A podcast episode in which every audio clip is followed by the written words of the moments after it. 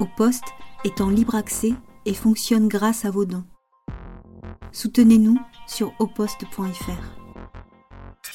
Est-ce que là on m'entend ou pas? 3, 4, 8, 9, 10 3, 4, 8, 9, 10 Ouais, ouais, je pense que oui. Alors, euh, donc, euh, parce qu'a priori, il y a aussi quelqu'un qui vient de PEPS pour l'opération qu'ils ont faite euh, Place Beauvau.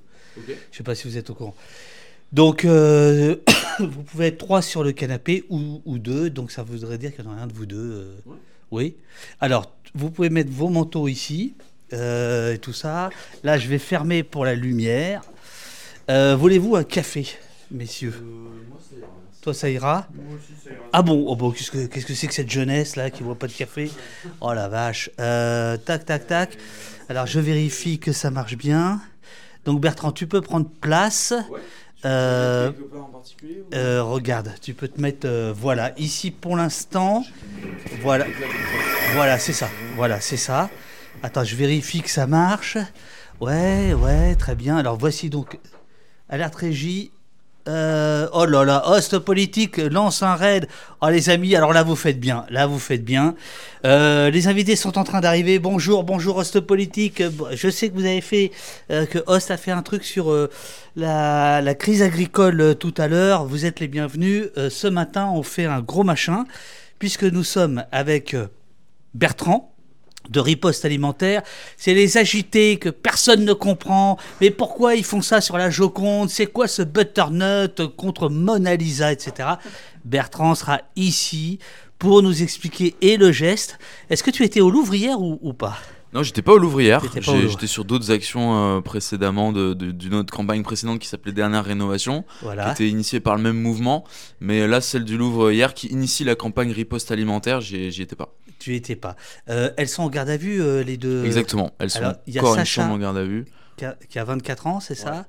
Et une dame de ma génération. Oui, je saurais pas dire son âge exactement, mais euh, ouais. Qui, qui- qui a, qui mis du temps à enlever son. son 63 ans. près. 61, 63, ouais, je crois. Qui a mis du temps à enlever son, son manteau, donc on n'a pas tout de suite vu son t-shirt. Euh, j'ai, adoré. Ah, c'est le stress de, de, de l'action, hein, forcément. Il y, a y des imprévus. Donc ce matin, euh, alors on attend euh, également un camarade de, jeu de Peps. Peps sont euh, ceux qui au même moment essayaient de brandir une banderole Place Beauvau devant l'Élysée. Euh, je vais montrer des images de tout ça. Mort à l'agro-business et vive nos paysans. Et il y avait deux gars. L'un des deux doit arriver, euh, ou alors il a été interpellé, je ne sais pas. Euh, et le, le deuxième, c'est euh, quelqu'un de très, très, très favorablement connu de nos services, puisque c'est Richie Thibault qui tient une émission ici qui s'appelle La Barricade. Y avait-il des vermicettes dans la soupe? Alors, Bertrand, je t'explique. Ça, c'est le chat. Tu, tu- tu- tu connais Twitch? Oui, oui, oui. Bon, alors ça, c'est le chat. N'hésite pas à répondre. Euh, Directement. euh, directement. Euh, moi, en plus, il faut que je fasse deux trois réglages et c'est pas parce que vous vous ne prenez pas de café. Tu veux le code Wi-Fi ou c'est bon pour toi? Car nous avons un commissaire politique euh, dénommé Simon euh, qui est coincé, euh, qui est, co- qui est coincé là-bas. Alors, attends, parce que moi, j'ai pas complètement fini de. euh, voilà. Ah oui, alors attends, attends, attends. Non, non, je, je- je donne le programme. À 10 h à 10 h on sera avec euh, Thomas Gibert, qui est secrétaire national de la Confédération paysanne, qui sera là de 10h à 11h30, donc après vous.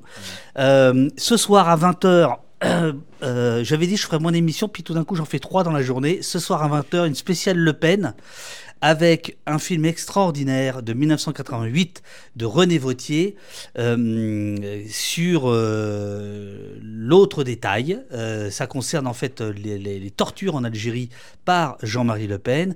On regarde le film avec l'accord de la fille de René Vautier, que je remercie, ce soir à 20h sur Au Poste. Et à 21h, on sera avec Fabrice euh, Riciputi, comme dit euh, Guillaume Meurice, euh, qui est historien et qui a justement rassemblé dans un livre euh, Le Pen et la torture tous les documents autour de ça. Parce qu'il serait bon de rappeler que Marine Le Pen, euh, qui, quand elle a pris les rênes du Front National, avait dit qu'elle prenait tout l'héritage euh, historique. Donc, dans cet héritage, il y a cette période de Jean-Marie Le Pen. Ça, c'est, euh, comment dirais-je, ça, c'est à 20h. voilà.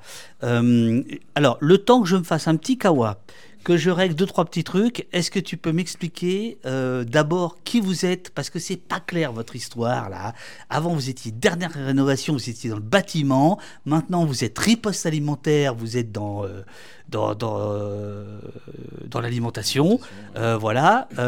N'hésite pas à prendre le micro un peu plus près. Est-ce que tu peux nous expliquer qui vous êtes? Et après on va entrer en détail sur l'action. Ouais, bien sûr.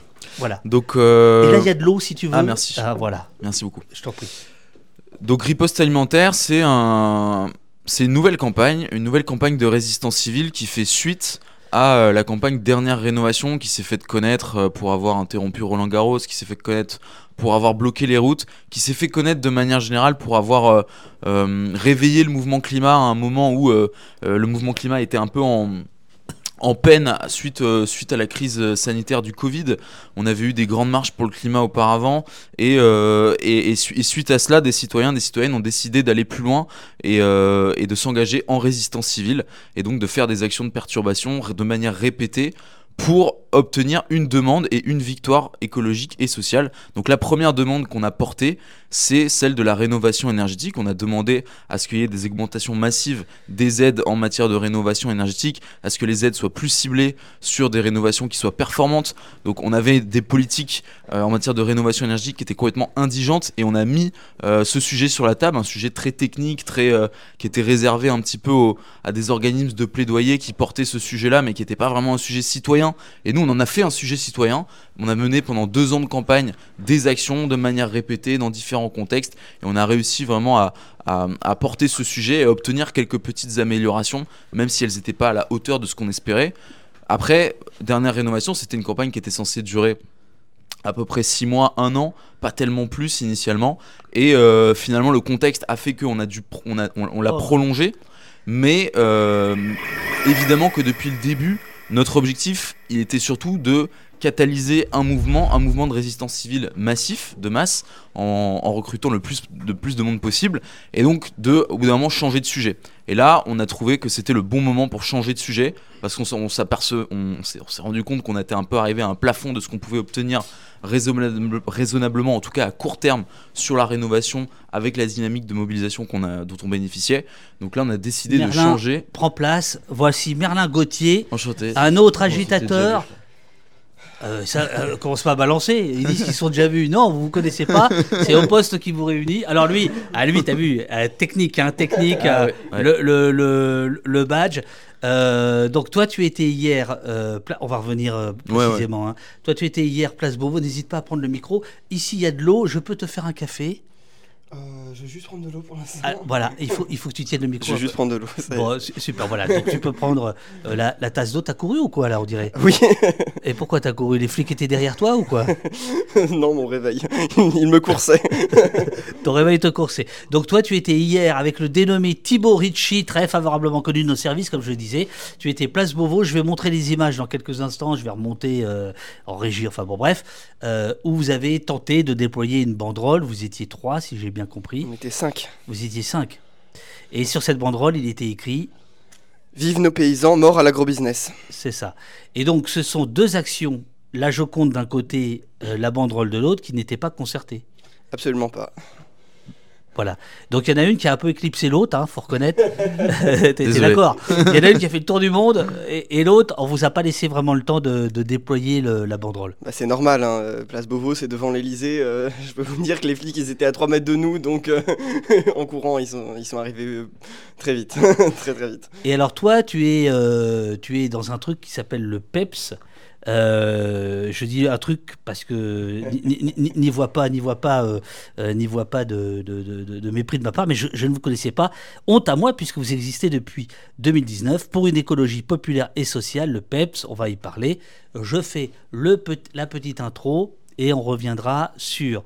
euh, J'ai envie d'abord de revenir sur vos revendications avant de parler des actions puisque on vous reproche aux uns et aux autres, mais pourquoi ils font ça? Mais on se demande bien ce qui se cache, et en fait, on vous, vous donne jamais la parole pour expliquer le pourquoi de vos gestes. Donc, je pensais bien de commencer par le pourquoi et ensuite le comment. Ce dimanche, deux coups de sang légitimes, comme dirait Darmanin, deux membres de riposte alimentaire que tu représentes ont déversé et qui sont actuellement en garde à vue de la soupe sur la vitre blindée de la Joconde pour réclamer le droit à une alimentation saine et durable et une carte vitale de l'alimentation, 150 euros par mois et par personne pour acheter des produits alimentaires conventionnés.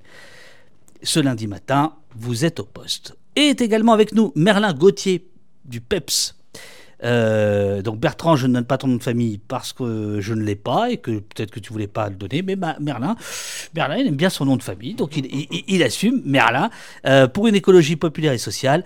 Il est l'un des militants qui a tenté ce dimanche de brandir une banderole euh, place Beauvau. Donc là, on était en train d'expliquer comment dernière rénovation euh, était en train de se muer en riposte euh, alimentaire. Euh, dans les deux cas, que ce soit le bâtiment, la construction ou que ce soit l'alimentation, en fait, ce qui vous ce qui vous intranquillise, ce qui vous perturbe, ce qui vous stresse, ce qui vous angoisse, c'est la pollution.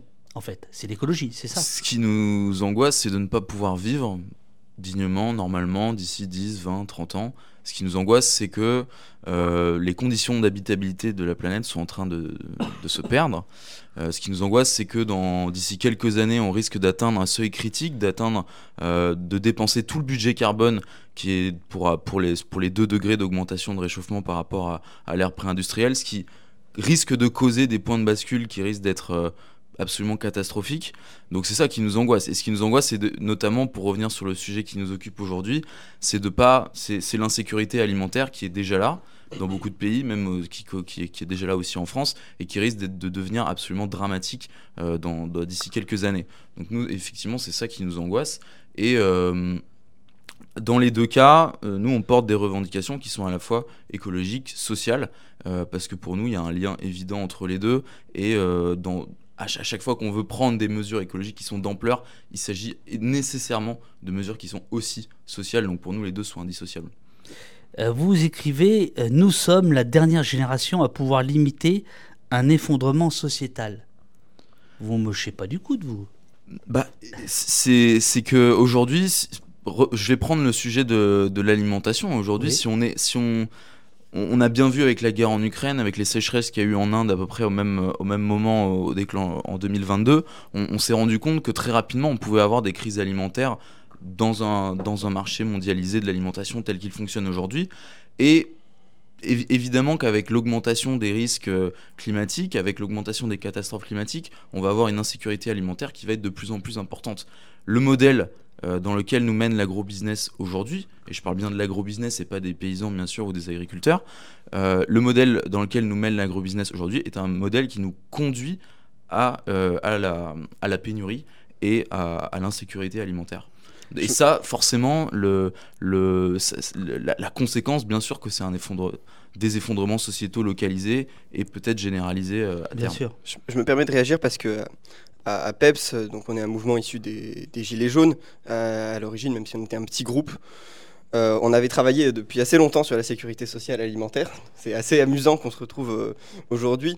Et euh, c'est vrai que cette revendication, elle, a, elle a beaucoup de sens. Dans le... Pourquoi? Parce qu'elle vient répondre déjà à une pénurie qui est existante. Le nombre de personnes qui mangent à l'aide alimentaire aujourd'hui, il est croissant et il se compte en millions.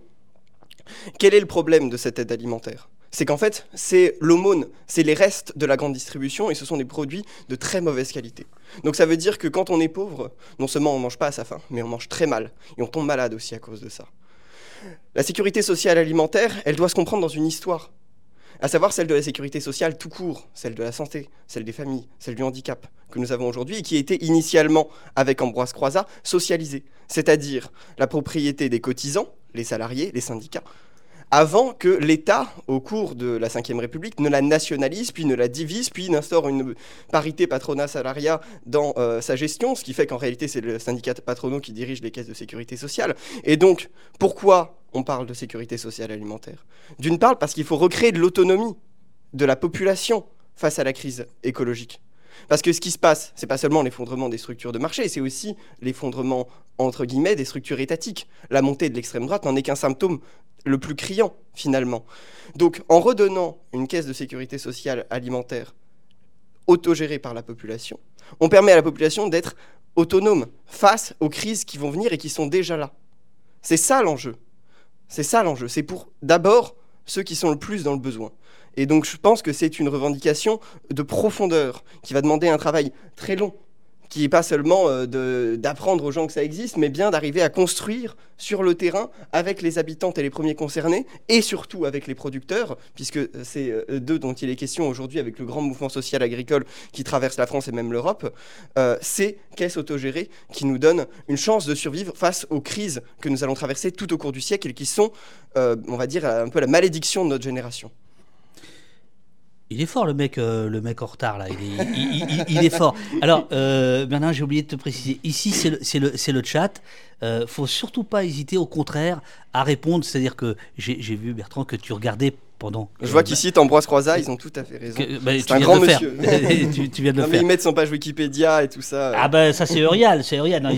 Attention, ici, on n'est on est, on est, on est pas chez les cons quoi. Je, donne quelques chiffres qui sont sur le site de Riposte Alimentaire.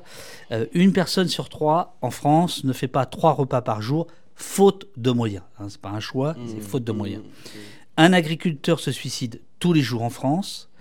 30% de notre empreinte carbone est liée à notre alimentation. Deux tiers de l'inflation alimentaire est due, euh, sont dus pardon, à des profits excessifs de l'industrie de l'agroalimentaire.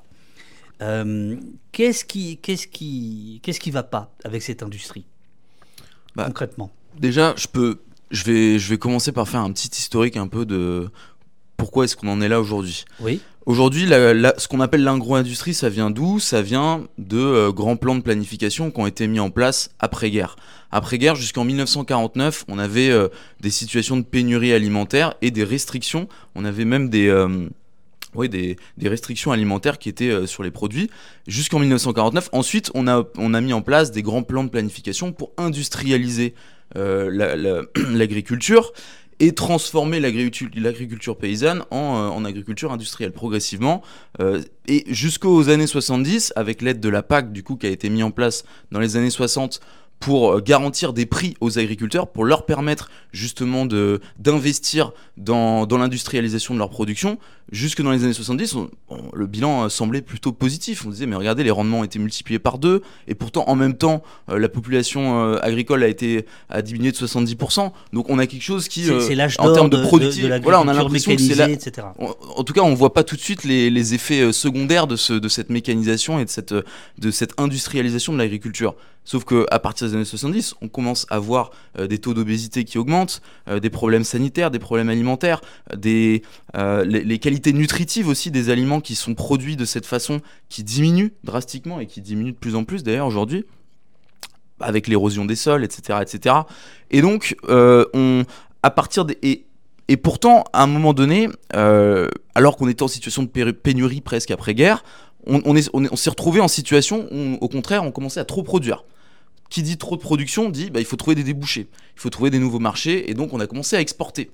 Et là, euh, la PAC, du coup, s'est mise au service de, cette, de, cette, euh, de ce business de l'exportation en, en, en donnant des aides aux agriculteurs pour qu'ils puissent tenir sur le marché international, pour qu'ils puissent être concurrentiels. Donc au lieu, c'est-à-dire qu'à un moment donné, on aurait pu se dire, bah, on produit assez en fait en France pour, euh, pour répondre à nos besoins, mais on a voulu continuer sur une économie des profits au lieu de passer sur une économie des besoins. Et donc, on a euh, mis en place des aides, des subventions qui ont favorisé justement une, fuite en avant dans le productivisme agroalimentaire.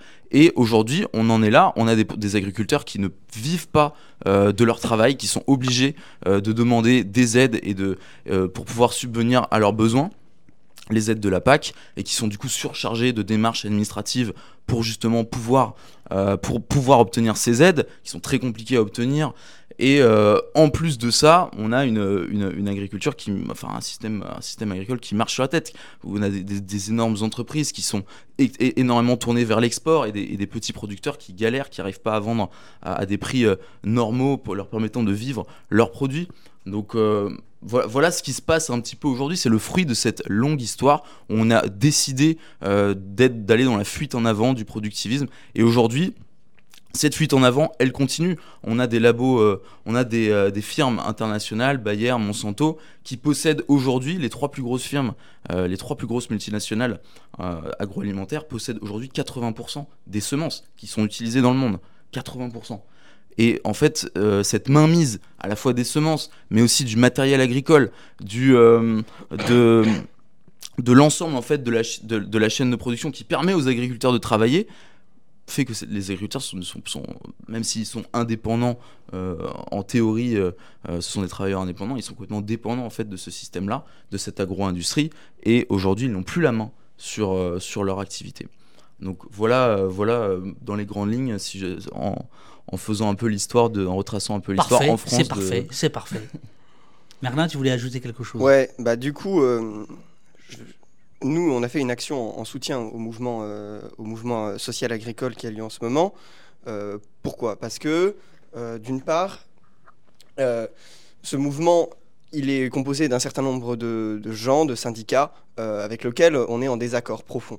Je pense à la coordination rurale, je parle surtout à la FNSEA, qui, bien plus qu'un syndicat des agriculteurs, est un syndic des grands propriétaires terriens et des grands exploiteurs.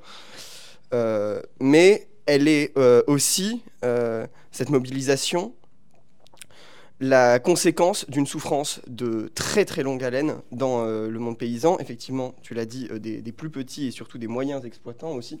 Parce qu'en fait, ceux qui sont dans des situations de production quasiment vivrière, etc., c'est à la rigueur ceux qui s'en sortent mmh. encore un petit peu.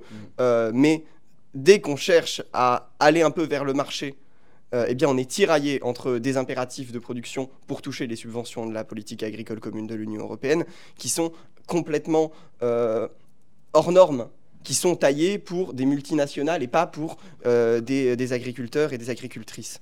voilà, la PAC, elle finance à l'hectare. Mm. Et rien que ça, cet impératif-là, c'est un impératif de quantité. C'est pas un impératif de qualité.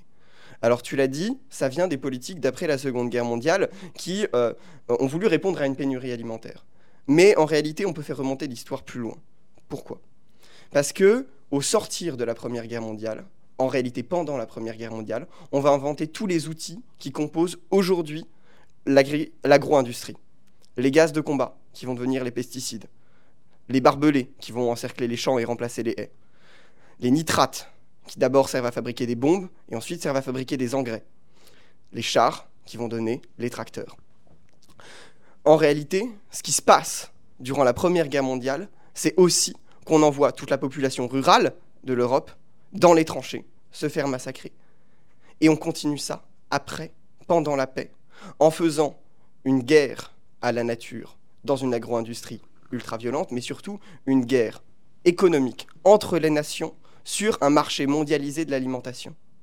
En mettant en concurrence des espaces, par exemple comme les pays tropicaux, qui ont plusieurs récoltes par an, puisqu'elles ne connaissent pas l'hiver, avec des pays du Nord, en mettant des espèces, des, grands pays, euh, euh, des grandes plaines agricoles comme l'Ukraine, etc., la Russie, en concurrence avec des plus petits espaces. Et donc, en encourageant cette course, cette guerre, non seulement à la nature, mais entre les nations, entre les agriculteurs, à la productivité, on arrive à une destruction massive du vivant partout sur Terre, à la déforestation partout, à l'exploitation des paysans dans des conditions qui sont gravissimes partout, parce qu'ils sont les premières victimes de la pollution qu'ils déversent dans les sols, avant les consommateurs. Et ils sont les premières victimes de l'isolement que leur travail dans ces immenses machines cause. Ils sont les premières victimes aussi de ce regard qu'on porte sur eux maintenant, aujourd'hui. C'est difficile c'est difficile, même quand on habite à la campagne, euh, euh, de, de, vivre ce, cet espace qui était avant l'espace de, rural, l'espace de la nature, l'espace aussi qui a été défiguré par, euh, par la route, par la métropolisation, comme on pouvait le vivre autrefois, c'est-à-dire un espace de vie de communauté. Aujourd'hui, c'est un espace d'isolement, d'individualisme et de grande souffrance. Et moi, je crois que les, les agriculteurs en réalité, le modèle capitaliste industriel, il les conduit nécessairement à la mort, parce qu'il en fait des soldats. Il en fait des soldats. Et tant qu'ils seront euh, des soldats d'une machine euh, agro-industrielle, oui, la situation ne s'améliorera pas. L'objectif, en allant vers euh, une démocratie de l'alimentation, en relocalisant la, production, mais aussi la distribution, euh, en, sortant des, grandes chaînes, Leclerc, etc., pour revenir à des, petits distributeurs, etc., des marchés locaux, euh, bah, c'est de rendre son humanité et sa dimension vivante à toute la campagne, à tout le monde agricole. Alors, vous êtes tous les deux redoutables, vous êtes super, le chat vous, vous salue, vous remercie de votre euh, l'un et l'autre de, votre clarté, etc. Je suis obligé de vous demander au nom de qui vous, vous, parlez, d'où vous connaissez tout ça, euh, d'où ça vous sort, et, au nom de qui euh, vous parlez? Vous voyez bien la, critique sous-jacente que je suis obligé de, de, répercuter, et que disent les agriculteurs de votre discours. Hmm. Alors plusieurs choses là-dessus. D'où je parle? Bah, moi, j'ai comme vous, comme euh, Merlin. Enfin, j'ai un ventre. Voilà, j'ai un, estomac. Donc si je ne mange pas, je, meurs. Donc voilà, moi je, parle, je parle tout simplement de là. Et, euh, et, je pense que toutes les personnes qui sont engagées dans la campagne riposte alimentaire ont la même préoccupation. Ce sont des gens qui simplement s'interrogent sur comment est-ce qu'on va se nourrir demain c'est pas une question qui concerne que les agriculteurs, c'est une question qui concerne évidemment tout le monde. Bien sûr, les agriculteurs sont parmi les premiers concernés puisque c'est eux qui produisent la nourriture dont on a mhm. besoin. Mais c'est une question qui concerne tout le monde, donc tout le monde a voix au chapitre là-dessus. Euh, et euh, évidemment, j'entends, j'entends ce que ce qui peut être, ce qui peut être, ce qui peut être sous-jacent des oppositions entre euh, écologie, des problématiques environnementales, des problématiques des, des, agriculteurs, ruraux. citadins ruraux, etc riposte alimentaire comme donc c'est une communauté qui euh, qui rassemble des gens qui étaient engagés avec Dernière Rénovation qui rassemble aussi de nouvelles personnes. Le micro c'est qu'on laisse ouais, pardon.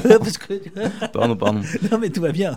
C'est donc euh, il y a des il y a aussi des nouvelles personnes il n'y a pas que des gens qui sont parisiens il y a aussi des gens dans, dans, plusieurs villes en France il y a des gens qui viennent un peu de un peu de partout. Et, euh, et nous on est en contact aussi avec d'autres d'autres organisations dans la ruralité ou ailleurs. Le après, évidemment, on lance une campagne sur l'alimentation, on se renseigne sur l'alimentation. Donc euh, les connaissances, elles viennent de cette façon. Euh, elles viennent aussi parce qu'on a cette préoccupation-là qui est une préoccupation existentielle. Euh, le... Autre chose, et qui rejoint un petit peu la question précédente aussi, mais qui répond aussi à la question, le... les agriculteurs, le monde agricole aujourd'hui est pris en tenaille. Il est dans... On a un système qui est complètement schizophrène. On a d'un côté la PAC, qui, comme tu l'as très bien dit, est un système qui est fait pour, taillé pour les plus gros exploitants, qui en bénéficient d'ailleurs le plus, puisque euh, euh, les, subventions se font à l'hectare et donc euh, on encourage évidemment des productions qui sont beaucoup plus importantes, qui sont tournées vers l'exportation. Le, en même temps de cela, on, place les agriculteurs sur un marché international avec des traités de libre-échange. Donc là, on a passé un traité de libre-échange avec la Nouvelle-Zélande qui nous, pour importer de Nouvelle-Zélande de la viande, du lait qu'on peut très bien produire en France, qu'on produit très bien en France. Enfin, c'est vous dire à quel point on marche sur la tête. Tout ça pour pouvoir mieux vendre le vin français euh, à la Nouvelle-Zélande. Donc c'était ça les termes de l'accord avec la Nouvelle-Zélande. Aujourd'hui, les agriculteurs dénoncent à juste titre ce type d'accord. Donc on a, on a à la fois ces, ces, deux dimensions et à la fois on a le euh, New Deal, le Green New Deal euh, européen qui euh, met en place des petites, euh, effectivement, euh, normes environnementales qui sont très chronophages pour les agriculteurs et qui n'ont évidemment aucun sens dans ce contexte.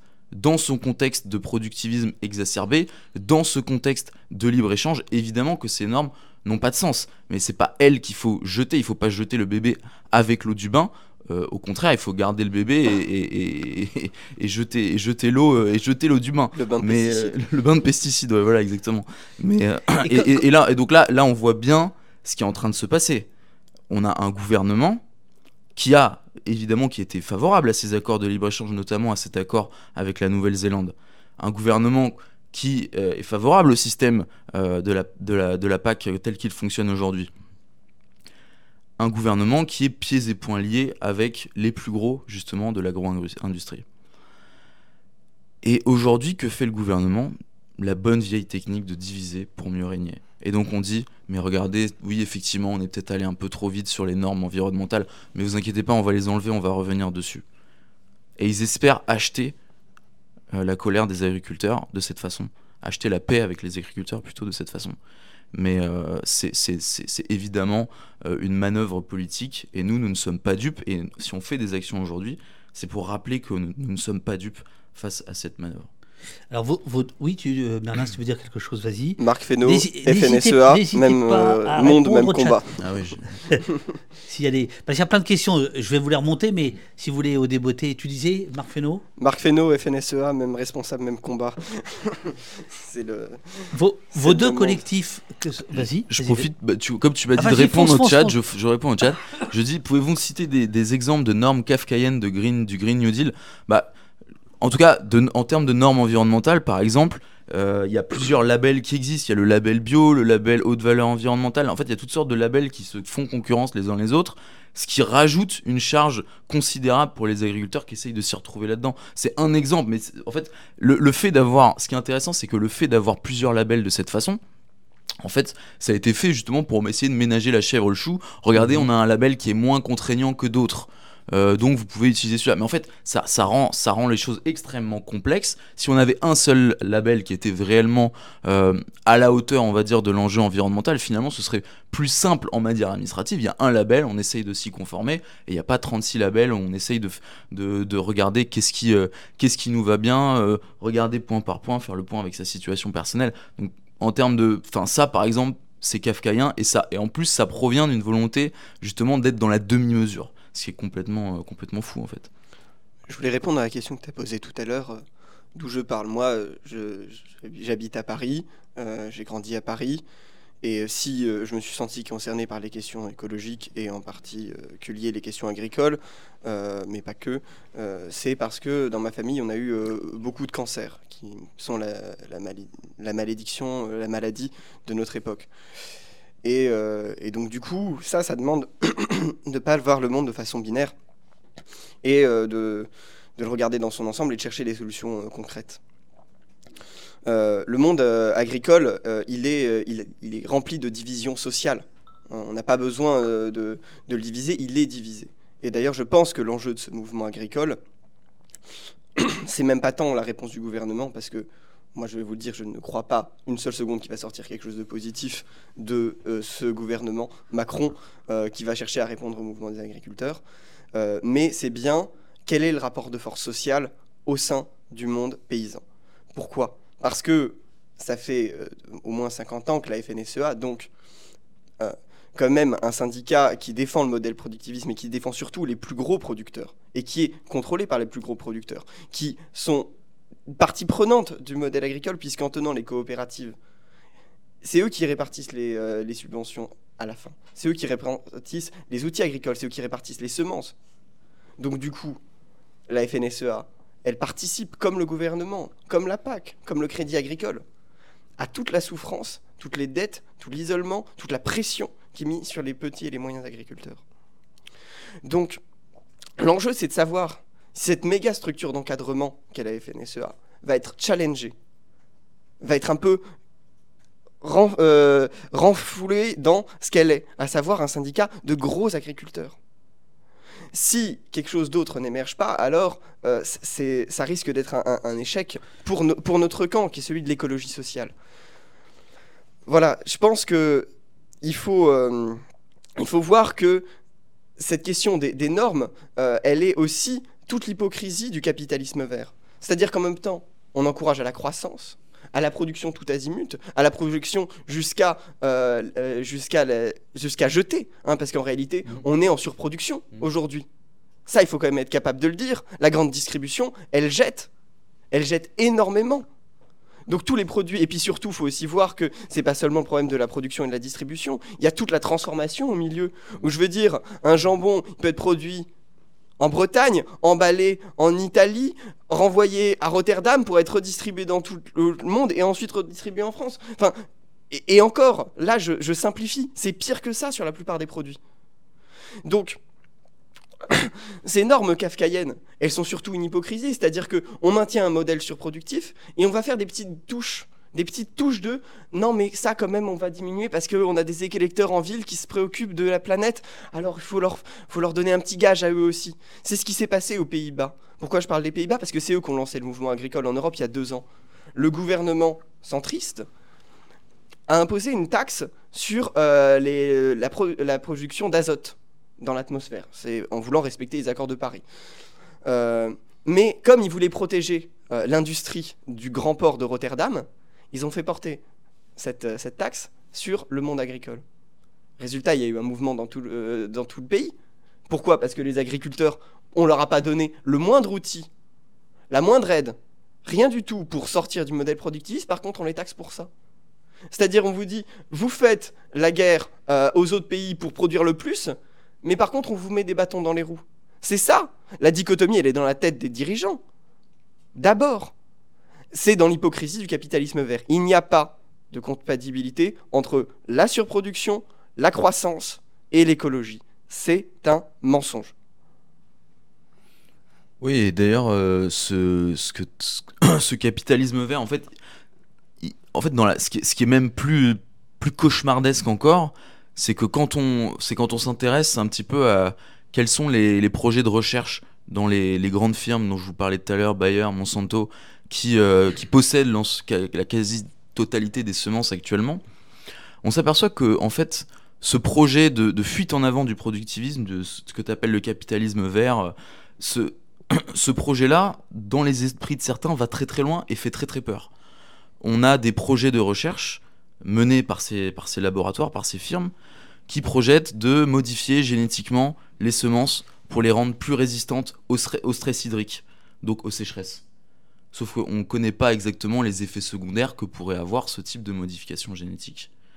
On est en train de créer des semences qui vont euh, d'essayer de voir comment on peut modifier génétiquement les semences pour pallier le problème de diminution euh, de qualité nutritive des aliments. Donc en gros, comment, euh, tiens, on s'aperçoit qu'à cause de l'érosion des sols, certains aliments produisent, ont une qualité nutritive bien moindre, comment on va les modifier génétiquement pour essayer de pallier ça? Donc ça va très très loin. On a même des recherches qui portent sur comment est-ce qu'on va faire en sorte que, euh, par exemple, les champs de maïs vont, les feuilles des champs de maïs vont refléter la lumière euh, de manière euh, optimale pour diminuer l'impact du réchauffement climatique. On en est là, on en est à, des, à ce type de projets de recherche Ouais. qui sont cauchemardesques, complètement délirants. On est dans le, dans le transhumanisme le plus, euh, le plus total, on est, on est vraiment dans le délire. Et en fait, il faut bien prendre conscience que pour l'instant, euh, l'avenir que nous réserve l'agro-industrie, c'est celui-là. C'est des champs où il n'y a, plus, euh, de- il y a plus de biodiversité, il n'y a, plus, euh, y a plus rien, il n'y a plus de qualité nutritive intrinsèque liée à, la, à la richesse des sols ou, ou, ou, ou au travail, au travail de- d'un écosystème dans son entier. Il y a juste une, agro, une agrochimie, une agro-industrie qui essaye tant bien que mal de courir, de fuir, de- de- d'accélérer cette fuite en avant qui nous mène en fait à vivre dans un désert, Oui. à ciel ouvert. Et Ce que tu décris, c'est le technosolutionnisme, Exactement. mais qui en réalité est à l'œuvre depuis très longtemps Ouais. et qui n'a et qui n'a pas de conséquences positives. Vous vous souvenez peut-être pas, il y a 10 ans, on parlait beaucoup des, des OGM. Heureusement, il y a eu une interdiction en Europe, mais qui est en train de, de s'effriter parce qu'il y en a des nouveaux. Mais les OGM, elles étaient déjà, on va dire, euh, la, la suite des, euh, des semences Mm. présélectionnées qu'on a aujourd'hui. Alors qui ne sont pas des OGM à proprement parler, mais qui sont des organismes croisés de façon tellement complexe qu'elles sont stériles, ces semences. Et en réalité, la conséquence des OGM comme des semences actuelles, comme de celles qui vont créer, euh, ce n'est pas des meilleurs rendements, ce n'est pas une meilleure résistance. Pourquoi? Parce qu'en réalité, ces semences, elles sont d'abord conçues pour être résistantes à des intrants chimiques plus durs, à des pesticides plus durs, et donc elles sont euh, tout à fait vulnérables à la moindre nouvelle maladie venue, à, euh, la- au moindre insecte, à la moindre sécheresse venue, puisque dans tous les cas, ces semences, elles ne vont pas produire d'eau. Et avec la montée du réchauffement climatique, les sécheresses, elles sont plus nombreuses. Voilà, ça c'est c'est simple. Mais, mais par contre, c'est quoi la conséquence? C'est la privatisation du vivant, on en a un petit peu parlé tout à l'heure. Mais du coup, ça veut dire quoi? Ça veut dire que de la graine à l'assiette, ce qu'on mange est artificiel. Voilà, c'est ça, c'est ça leur grand projet. Mhm. Et quand tu regardes par exemple le développement des OGM en Inde, euh, quand ils ont commencé à émerger, notamment par les champs de coton, ça a été dévastateur parce qu'ils ont privé les agriculteurs d'une capacité à reproduire des semences et à poursuivre, on va dire, euh, des, des cycles euh, qui sont millénaires. Euh, et euh, les trucs ont été détruits en, euh, en une, une saison parce qu'il y a eu une sécheresse et ça tenait pas à leur truc. En fait, ça ne marche pas, le technosolutionnisme. Ça ne marche pas. Par contre, les très gros agriculteurs qui ont les moyens, ils vont acheter des trucs high-tech. Et d'ailleurs, c'est pas seulement des semences, ça peut être aussi des, des gadgets pour euh, calculer précisément euh, où on met ses graines, etc., dans son tracteur, euh, avec des grands calculs, etc. Mais ça leur donne, on va dire, des armes. C'est des armes supplémentaires. Mais derrière, les petits ne suivent pas. On les impose, ces armes, dans les coopératives agricoles. Et à la fin, on est enfoncé dans cet engrenage toujours plus euh, dur qui privatise le vivant, qui privatise la terre, parce que c'est la dernière, euh, la dernière pièce de l'édifice, c'est la concentration des terres par une minorité de propriétaires terriens, que ce soit des grandes coopératives ou des grands euh, agriculteurs. Euh, et aujourd'hui, c'était notamment initialement le but des soulèvements de la terre, ils se sont un peu réorientés après. Il y a les deux tiers des terres de France qui n'auront plus de propriétaires dans les 20 prochaines années. Et l'enjeu, c'est est-ce que ces terres, elles vont aller aux gros producteurs Attends, vont- excuse-moi, pourquoi y aurait, elles auraient pu. parce que les propriétaires meurent de vieillesse, tout simplement, et qu'ils n'ont pas de successeur. Et en fait, euh, c'est. Donc, donc qui, qui va euh, Qui va posséder récupérer les, les terres les- Exactement. terres agricoles Est-ce que c'est les chambres d'agriculture tenues par la FNSEA qui vont les redispatcher en quelques gros pour grossir, grossir, grossir encore les exploitations Ou est-ce qu'au contraire, on va faire un mouvement inverse à l'exode rural, où on va ramener une population dans les campagnes pour faire vivre une agriculture euh, écologiquement viable, durable, euh, soutenable pour tous, et qui ne détruise pas euh, ni les consommateurs ni la terre Voilà, c'est ça l'enjeu. C'est dans quel sens on va? Alors, précisément, tu, tu viens de faire ding dans, le, dans ma tête. Il y a Foulk à 9h28 qui demandait quelle est la responsabilité des consommateurs? Tu viens d'employer le terme consommateur. La part de l'alimentation dans le budget des Français ne cesse de baisser. Euh, il est 9h40. On a encore une vingtaine de minutes. Je voudrais quand même montrer les images de vos actions Mhm. d'hier euh, et parler de vos revendications Ouais. euh, qui sont très précises à PEPS comme à Riposte Alimentaire. Mais d'abord, cette question-là, plus terre à terre que ce que vous dé- développez là avec, avec brio, vous êtes très forts les gars. Quelqu'un dans le chat dit que je me tourne les pouces, c'est pas faux. Je, je- je- c'est pas faux, je, vous écoute, euh, bouche bée, euh, et ça fait bien plaisir. Euh, mais la place des consommateurs, est-ce que c'est le levier sur Hmm. lequel euh, agir? Alors, effectivement, la part de l'alimentation dans le budget des ménages, il a diminué. Par, si on regarde par rapport aux années 50, années 60, euh, c'est- la part, elle était à peu près de 35% à Ouais. l'époque. Aujourd'hui, elle est plutôt autour de 20% du Ouais. budget des ménages. Alors là, faudrait voir avec l'inflation alimentaire. J'ai là les chiffres que je cite, c'était des chiffres d'il y a deux ans. Donc, euh, je- je- avec l'inflation alimentaire, ça va peut-être, ça, peut-être à nouveau un peu augmenter. Faudrait regarder. Parce qu'on a quand même une, en deux ans une augmentation de 20% sur euh, sur les produits alimentaires avec l'inflation. hein les, les salaires n'ont pas du tout augmenté de, de cette façon-là. Donc, euh, donc oui, effectivement, finalement, euh, on a, on a une baisse, euh, on a une baisse de, on a une baisse de la, de, de la part des, de, de, de l'alimentaire dans le budget des ménages, et on le voit, on voit tous à la télé des publicités de Leclerc, euh, des grandes enseignes de la distribution qui martèlent cet objectif premier de vendre pas cher, de vendre, on est les moins chers, on vend, on vend pas cher, etc., etc. On est pour, le, pour votre pouvoir d'achat, on est du côté de, de votre pouvoir d'achat. Tout ce système-là, euh, il y en a- il y, en a certains qui disent que finalement cette agriculture, ce qu'on appelle, on pourrait dire cette, ce, ce système agroalimentaire low cost, où on, fait, on met tout en œuvre pour, donner des pour euh, vendre des aliments le moins cher possible, finalement c'est un moyen aussi de ne pas euh, lancer des politiques de redistribution qui seraient plus justes, qui seraient euh, euh, ou des politiques salariales qui seraient plus justes.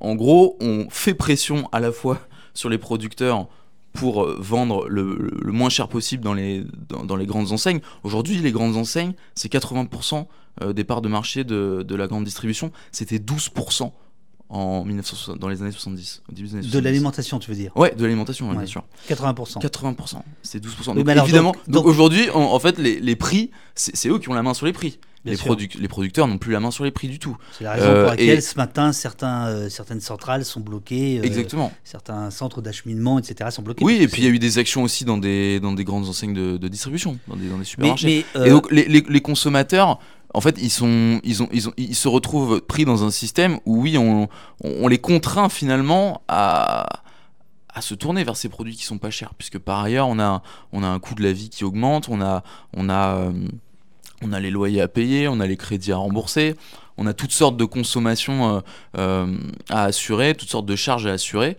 Et, dans ce système-là, évidemment, ça va être très compliqué pour les consommateurs de, de choisir eux-mêmes de d'aller vers des produits qui sont plus chers, mais qui vont être plus respectueux de l'environnement, plus respectueux des producteurs, etc., etc.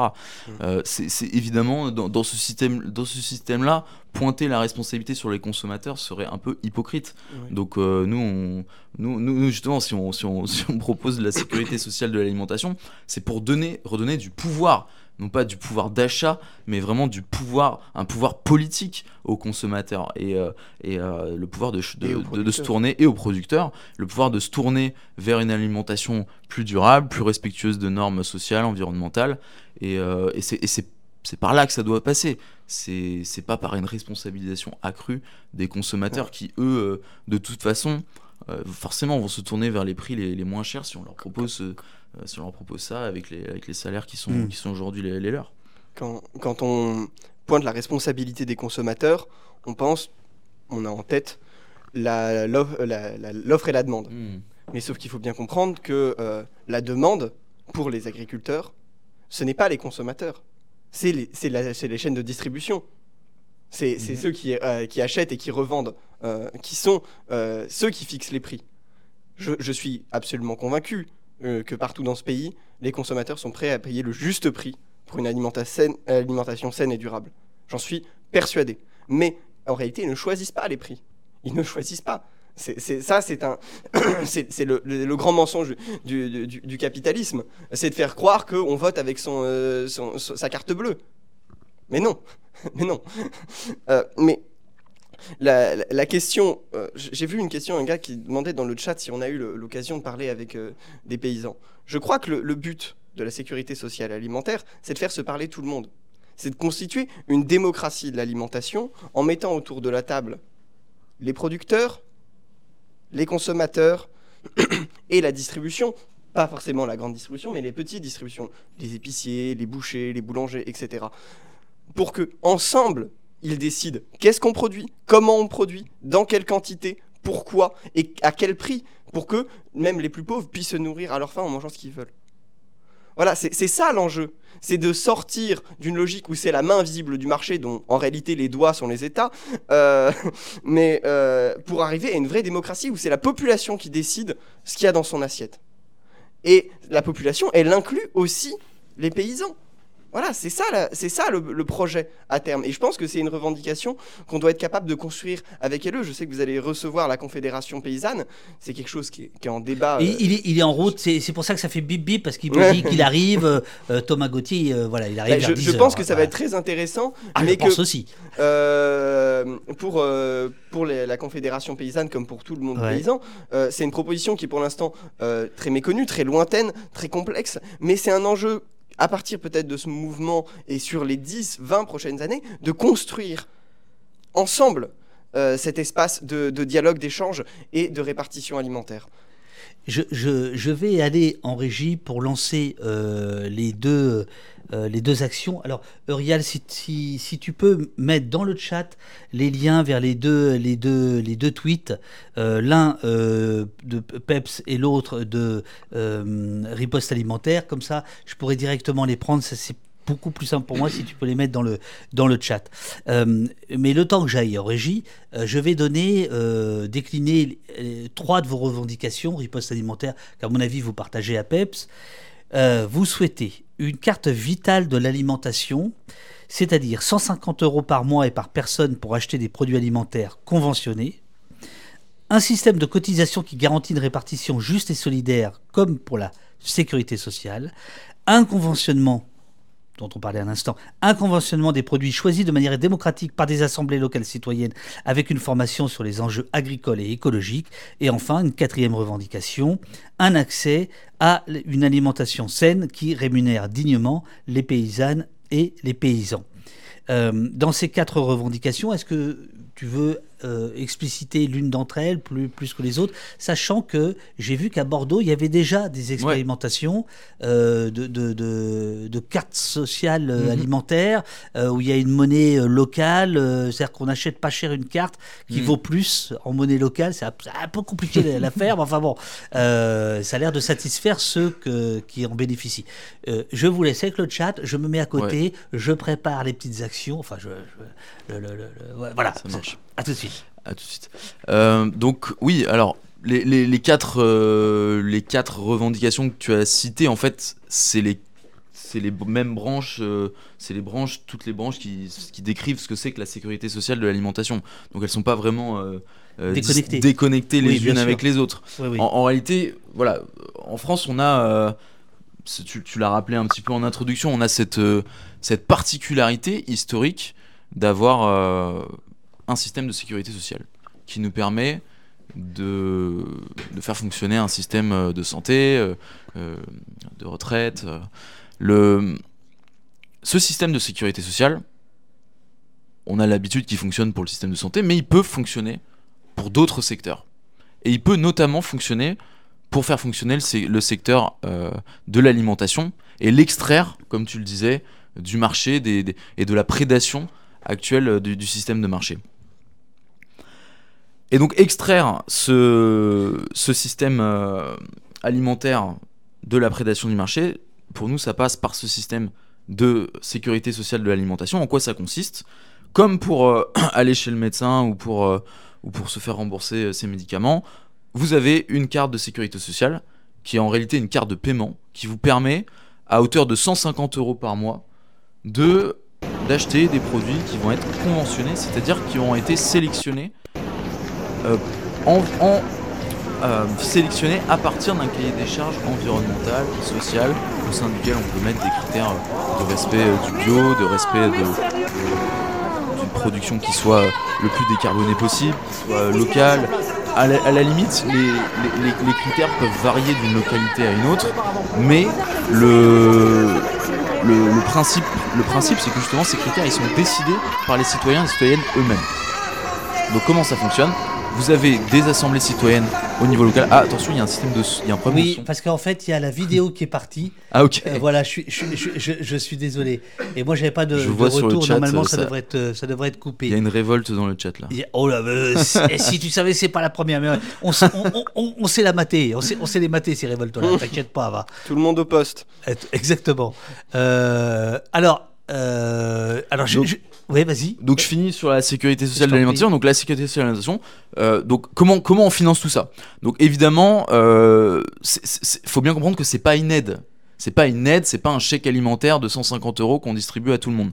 C'est euh, euh, l'objectif, c'est d'inscrire ce mécanisme dans le régime de la sécurité sociale qui existe déjà en France. Donc on a juste à ajouter un nouveau secteur, un nouveau un nouveau droit euh, dans, dans dans ce système de, de sécurité sociale. Et Comment ça fonctionne? Ça fonctionne par cotisation. Donc les cotisations, euh, c'est ce, qui, euh, c'est ce qui permet de financer la sécurité sociale actuellement. Euh, sécurité sociale qui a un budget d'à peu près 500 milliards d'euros par an. Là, il faudrait 120 milliards d'euros supplémentaires par an, justement pour permettre d'avoir ce, ce, ce- cette, cette carte vitale de l'alimentation à 150 euros par mois et par personne. Et comment ça fonctionne Ça fonctionne du coup avec des cotisations qui, qui seraient bien sûr réparties de la manière la plus juste possible pour que ce système de, de sécurité sociale de l'alimentation soit un système de solidarité. De solidarité euh, pour, euh, pour, que, pour que tout le monde puisse, euh, puisse avoir accès justement à des produits qui, sont, qui sont de qualité et qui sont respectueuses de l'environnement. Impeccable. Et, euh, ben, tu, tu veux rajouter quelque Je peux chose dire ou- deux, deux mots, et puis, euh, mais je vais pas m'étendre trop longtemps. Enfin, je pense qu'il y a plein d'écueils autour du projet de sécurité sociale euh, de l'alimentation. Il faut faire attention dans certaines expérimentations euh, euh, en cours à pas ce que ça devienne simplement euh, une carte cadeau chez Naturalia Hmm. qui s'adresse à une toute petite minorité de la population qui choisit déjà à peu près ce qu'elle mange et qui a les moyens de, de le faire. Et, et effectivement, si, euh, si c'est un- le chèque alimentaire est, est- est juste un palliatif, on va dire, à, à- à l'aide alimentaire telle qu'elle est pensée aujourd'hui, euh, bon, ça, ça- ça n'est pas, ça n'est pas du tout intéressant. Euh, Il y a, il y a d'autres écueils, c'est-à-dire que notamment euh, mettre la, la sécurité sociale alimentaire au sein de la sécurité sociale telle qu'elle est aujourd'hui, c'est la mettre entre les mains d'un État euh, et d'un gouvernement ultralibéral qui va en faire un outil euh, euh, de pression collective euh, supplémentaire. Euh, en, parce qu'on voit l'état de l'hôpital aujourd'hui. Mm. Euh, on voit comment ils ont utilisé justement euh, des. ils, trafiquent tout ce qu'ils veulent avec le, le budget de la, la sécurité sociale pour rapporter l'âge de la retraite, etc. Et donc, il y a un enjeu majeur pour que la sécurité sociale alimentaire soit émancipateur et ne pèse pas notamment sur le budget des ménages parce que c'est c'est l'enjeu j'ai vu euh, des gens qui disaient ça va faire des charges supplémentaires ça fait des charges supplémentaires si c'est géré par l'État si c'est une cotisation collective euh, non non parce que ça, réduit aussi euh, euh, des tas de coûts qu'on va avoir dans, la vie quotidienne. Bon, pour moi, ça c'est un, autre enjeu. Et il faut aussi faire attention à ce qu'une caisse de sécurité sociale alimentaire, ce soit pas une sorte de grosse entreprise qui se mettrait à gérer en salariés des paysans. C'est pas l'enjeu. L'enjeu, c'est qu'ils gardent une liberté dans la façon dont ils choisissent ce qu'ils produisent, comment ils le produisent. Euh, et, euh, et pour nous, ça doit être un outil de démocratie et pas un outil de contrôle social. Il faut faire attention à la façon dont ça va se construire Mm. euh, à l'avenir, être très vigilant sur Mm. tous ces points, tous ces écueils qui sont possibles autour d'une belle idée.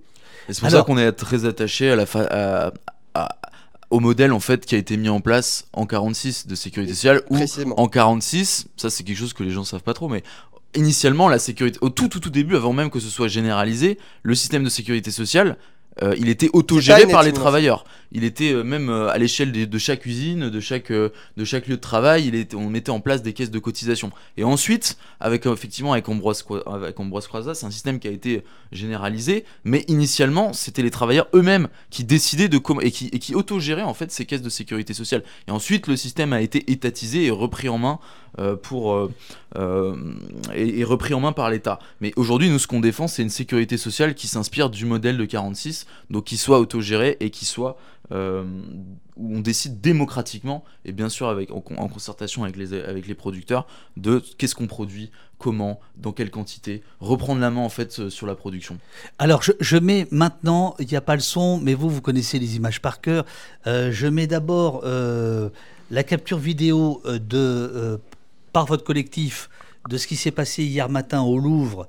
Euh, donc, deux de vos, euh, deux de vos camarades, Sacha et je crois Juliette, je ne sais plus.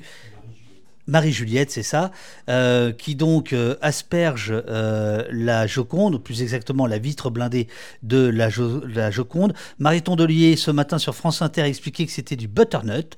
Bon, très bien. Et vos deux camarades qui sont aujourd'hui en, en, garde à vue, euh, au moment où on se, parle, euh, euh, prennent la parole et expliquent, comme elles le peuvent, les revendications d'une sécurité sociale alimentaire et de, la folie de l'agrobusiness. Et on voit immédiatement l'équipe du Louvre qui a prévu le coup avec des, petits rideaux opaques, etc. Ces images vont faire le tour du monde. Euh, je vais demander à Eurial si, tu peux me- m'envoyer euh, dans le chat l'autre image, celle-ci euh, de, Merlin et de ses camarades, place, place Beauvau. Comme ça, on va faire les deux, les deux actions en même temps et on pourra les, les décrire. Voilà. L'action PEPS, la voici. Alors, attends, pourquoi, pourquoi il me dit ça? Hop, la- Voilà. C'est celle-ci. Euh, je, je me demande. Alors, je, je sais pas, Merlin, où tu es. Je crois que tu es à gauche, là, non? J'ai un chapeau. ah, ah oui, t'as un chapeau. Regardez, c'est le chapeau avec lequel il est rentré dans le studio. Regardez bien. Regardez bien. Voilà. Nous sommes au même moment hier matin, un dimanche ensoleillé de février. Euh, vous êtes cinq euh, militants de PEPS. Vous n'avez pas vraiment le temps euh, de déployer votre banderole. Euh, on voit Richie Thibault euh, parmi, parmi vous, qu'on connaît bien, puisqu'il est pigiste au poste. Toi, tu es à droite avec ton, ton chapeau. Et euh, la police, bon, vous fouille, va prendre votre, votre banderole. Et ça va C'était des bravem. Comment Et la Bravem C'était des bravem. qui- c'était la Bravem. Ah ouais. Euh, et donc euh, voilà, donc ça c'est les actions euh, d'hier.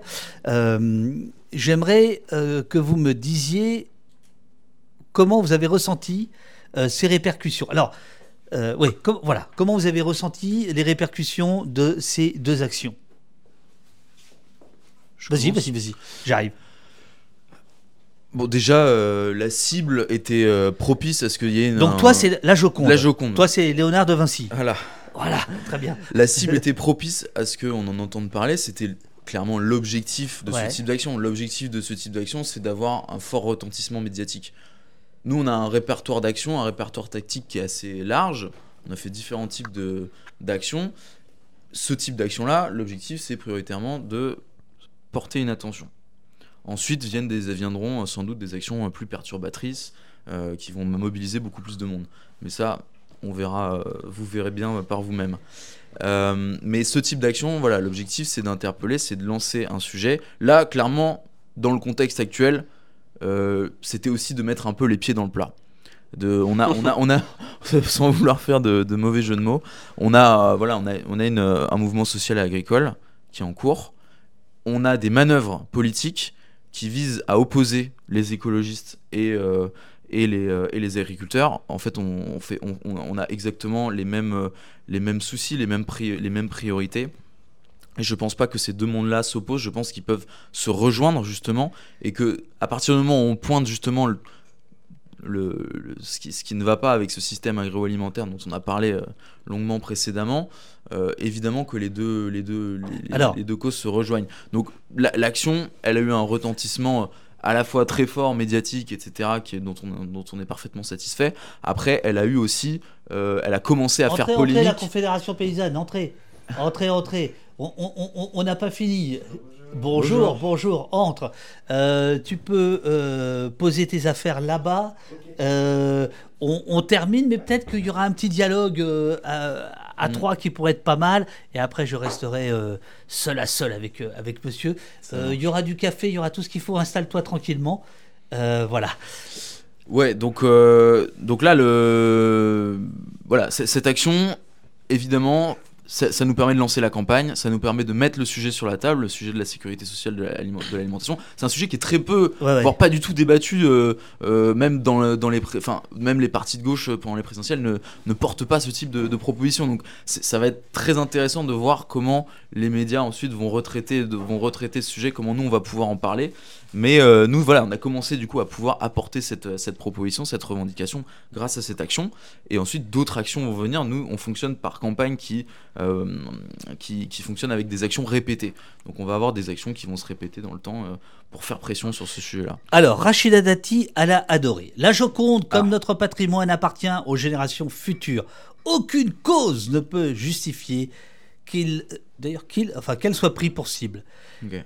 Euh, Prissa porte-parole du gouvernement. Ça rime à quoi Je ne suis pas sûr que la Joconde soit la plus grande pollueuse de France. Rima Abdul Malak, ancienne ministre de euh, euh, la Culture. L'éco-vandalisme est de retour. Qui peut croire que la vitre de la Joconde barbouillée de soupe est le symbole du droit à une alimentation durable? Les chefs-d'œuvre de nos musées ne sont pas des pancartes de manifestation. Quelle absurdité d'opposer l'art et l'écologie. La coordination rurale. Bloquer ne veut pas dire tout casser. Nous ne sommes pas des black blocs, des éco-terroristes. On produit la soupe, on ne, balan- on ne la balance pas sur la Joconde. Yannick Jadot, des activistes écologistes ont aspergé la soupe euh, de soupe la Joconde en Louvre. Ils agissent pour dire que leur angoisse absolue sur leur mode d'action, j'ai des réserves. Enfin, euh, Mélanie Vogel, euh, députée verte à, à- européenne, qu'on avait reçue euh, au poste, est la seule à vous donner vraiment du crédit dans, dans les voilà un coup de sang légitime. Euh, Ce qui s'est passé pour vous euh, se passe depuis toujours, depuis Oui, oui, l'époque d'Act Up, habitué. etc. C'est-à-dire que on dit finalement le coup d'éclat efface Mm. euh, les raisons, les revendications. Et Pauline qui avait relevé plein de trucs, il y a aussi Valérie Pécresse, il y a aussi plein d'autres gens qui Mm. disent mais qu'est-ce qu'ils veulent? Qu'est-ce- Bon, euh, est-ce que tu as vraiment le sentiment que vous, vous ouvrez vraiment la porte à une discussion comme on vient de le faire là pendant une heure Mm. ou est-ce que c'est le coup d'éclat qui reste Mm. avec une forme de- de- d'incompréhension ou de fausse incompréhension et comment vous gérez ça? Alors ça, c'est c'est- effectivement, c'est des manœuvres stratégiques qui sont assez, assez complexes. Mais évidemment que le- l'action en elle-même, si on se contentait de celle-ci, ce qui ressortirait majoritairement, c'est le coup d'éclat. Bon, bah, il y a des, il y a des militants qui font des trucs, bon, qui font des trucs un peu dingos. Ok, c'est tout ce qui, qui en ressortirait, mais évidemment, nous, on va essayer sur le temps long d'installer un narratif en répétant justement des actions, en, massifiant aussi nos actions, en impliquant de plus en plus de monde dans nos actions. Et plus on va massifier, plus on va répéter nos actions, plus on va avoir de l'espace aussi pour déployer notre narratif, notre discours et notre revendication. Si évidemment on se contente juste de ça et qu'après on ferme la boutique, bon, il y a peut-être quelques personnes qui vont aller creuser un peu le sujet et c'est déjà ça, déjà ça de prix en quelque sorte. Mais euh, évidemment que la majorité de la population n'y verra qu'un coup d'éclat, un coup d'éclat, on ne sait pas trop pourquoi. Là, c'est une action qui s'inscrit dans une stratégie de campagne. Elle a un objectif à un moment donné. Il y a d'autres actions qui vont venir, qui auront un autre objectif. Et progressivement, on va installer notre narratif, on va installer un moyen de pression avec, euh, avec les moyens dont on dispose pour, pour le faire. Et, euh, nous, on n'a rien inventé. Ce, tu as cité ACT UP. Il y a plein d'autres mouvements sociaux par le passé qui ont fait ce type d'action c'est pas du tout nouveau. Et euh, donc les gens qui s'effarouchent aujourd'hui, évidemment, ils sont dans une posture et il faut pas être dupe. Ils savent très bien eux-mêmes euh, l'intérêt stratégique de ce type d'action. Cela dit, bon, euh, on, reviendra. Là, on est sur la crise agricole et sur le moment incroyable qu'on est en train de vivre. Mais on reviendra quand vous voulez pour parler de, de, ces. Parce que mm. Act Up aussi était revenu. Hein, je me souviens de Mathieu Bonneville, Bonneville, qui, lui-même un des, un des, qui aujourd'hui à Beaubourg, mais qui, qui a été un des, un des grands acteurs d'Act Up, il y a eu des discussions hein, à un moment donné. Est-ce que, est que les actions mm. euh, parlent d'elles-mêmes ou pas? Et par mm. exemple, asperger la Joconde, ça parle pas forcément de. Bien sûr, mais ça permet d'avoir un coup, d'un, un, coup un, impact médiatique bien plus fort que peut-être d'autres actions qui vont parler d'elles-mêmes. L'intelligence stratégique, c'est d'arriver à articuler les deux justement. Des actions qui vont permettre une forte visibilité médiatique et des actions qui vont plus parler d'elles-mêmes. Alors, il y a Thomas Gibert de, la Confédération paysanne qui est là. Euh, donc, euh, je, te, présente les deux loustiques. Euh, il y a Bertrand de Riposte Alimentaire, ceux qui ont fait l'action sur la Joconde. Et il y a Merlin de, de PEPS, qui a été hier place Beauvau pour déployer une banderole. C'est l'homme au chapeau qu'on a vu à la vidéo. bon, vous êtes, vous êtes obligé de, de, montrer des photos de la banderole parce que vous n'avez pas eu le temps de la, euh, la logique est la même que celle de. Non. Non, non je pense que c'est pas la même logique. Euh, d'abord, le message de notre banderole, c'est euh, Vive nos paysans, morts à l'agro-business. c'est d'abord un message de, soutien et de solidarité. nous, on n'avait pas pour but d'apporter un sujet sur la table, on avait pour but de montrer qu'il y a des militants de l'écologie populaire en ville qui sont solidaires, qui sont dans le mouvement agricole, social avec les agriculteurs. Voilà, c'était ça euh, le, message. Euh, et c'est pour ça qu'on l'a fait euh, devant, devant l'Elysée et la place Beauvau. voilà, c'était un le but n'était pas ici de faire une dégradation ou même de faire un, coup d'éclat médiatique. Euh, on est plutôt content des retours qu'on a parce que euh, justement ça, casse un peu l'image qu'on peut avoir entre euh, l'écologie d'un côté, le monde agricole de l'autre. voilà, on, essaye de faire un pas parce que nous, c'est notre ADN. On est initialement un mouvement de, de gilets jaunes tu m'as appelé au téléphone, j'étais très touché parce que euh, moi j'ai été sur les ronds-points, enfin j'étais uniquement à Paris, mais j'étais place de l'Étoile le 17 novembre. Et le travail que tu avais fait à l'époque de recenser les, blessés gilets jaunes, c'était très important. Euh, ça, m'avait beaucoup touché. Donc je, suis ravi de te rencontrer aujourd'hui. Et je pense qu'on a toujours à PEPS cette volonté farouche euh, de faire l'écologie par, avec, aux côtés des classes populaires. Parce que ce ne sont pas les gouvernements qui, feront, euh, qui résoudront le, problème de la crise écologique. C'est d'abord un problème du peuple dans son ensemble. Voilà, donc euh, nous, c'est notre façon de, voir euh, la, façon dont on fait la politique. On la fait moins pour les puissants que pour, pour les gens. Mais cela dit, vous êtes un peu salaud parce que le ministère de, l'Intérieur, il est plutôt sympa avec les agriculteurs. Pourquoi aller, eh ben, justement, pourquoi, aller, le faire chier alors que pour une fois, il comprend la colère légitime Enfin, je veux dire, c'est bizarre comme. Euh, alors, d'abord, le ministère de l'Intérieur a le bon goût d'être à côté de l'Élysée, sinon on n'y serait pas allé. Ah, il est en face, hein, il suffit de traverser la rue, comme dirait l'autre. C'est ça. c'est pour trouver un travail, peut-être Darmanin cherche. ah, ben, il y, a eu, y a eu des exemples, hein, Mitterrand, et, moi, Sarkozy, etc. Voilà, Darmanin est, euh, est probablement euh, l'un des hommes les plus, les plus sales et les plus hypocrites de notre, euh, de notre régime actuel. Hein, parce que après avoir euh, versé le sang, versé le sang en, manifestation euh, dans, les, dans les quartiers, etc. il vient d'expliquer que les agriculteurs qui vont cramer des péages, etc., eux, c'est pas des éco-terroristes. Hein. Voilà. Euh, donc le deux poids deux mesures, il était assez visible aussi sur notre action. C'est-à-dire que nous, militants écolos, on vient déployer une banderole devant chez lui. Ah là, la répression, elle est directe, elle est instantanée, elle se fait pas attendre. il va pas venir sur TF1 dire oui, euh, c'est un coup de sang légitime. Non, non, non, non, non, non. Il y, a tout de suite une différence. Dès qu'on politise par l'écologie euh, le, mouvement, alors là, ça devient dangereux. Et, et d'ailleurs, en réalité, c'est ce qui va se passer aujourd'hui et dans la semaine avec le blocage de Ringis par les, agriculteurs. C'est-à-dire que là, ils, vont vraiment attaquer le cœur de la machine. Et Darmanin, il a sorti les chars. Hein. Vous avez vu les non, images Pas les chars, les, les, véhicules légers blindés. Non, monsieur, pas d'exagération. pas d'exagération. Pas déjà. les chars à eau, si vous voulez. mais moi, je les ai vus, ces chars, dans les manifs gilets jaunes. Et je les bien connais sûr, bien. sûr. je les connais bien. Ils, étaient ressortis le 8 décembre à l'acte 4 des gilets jaunes sur les Champs-Élysées pour donner un effet de sidération. Et c'était assez impressionnant hein, d'ailleurs. Euh. Alors, je, propose à, Thomas de, nous rejoindre s'il veut bien, peut-être au milieu.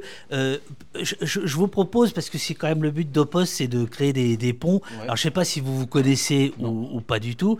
Euh, Thomas et donc Thomas Gibert et donc c'est ça, hein? Ouais.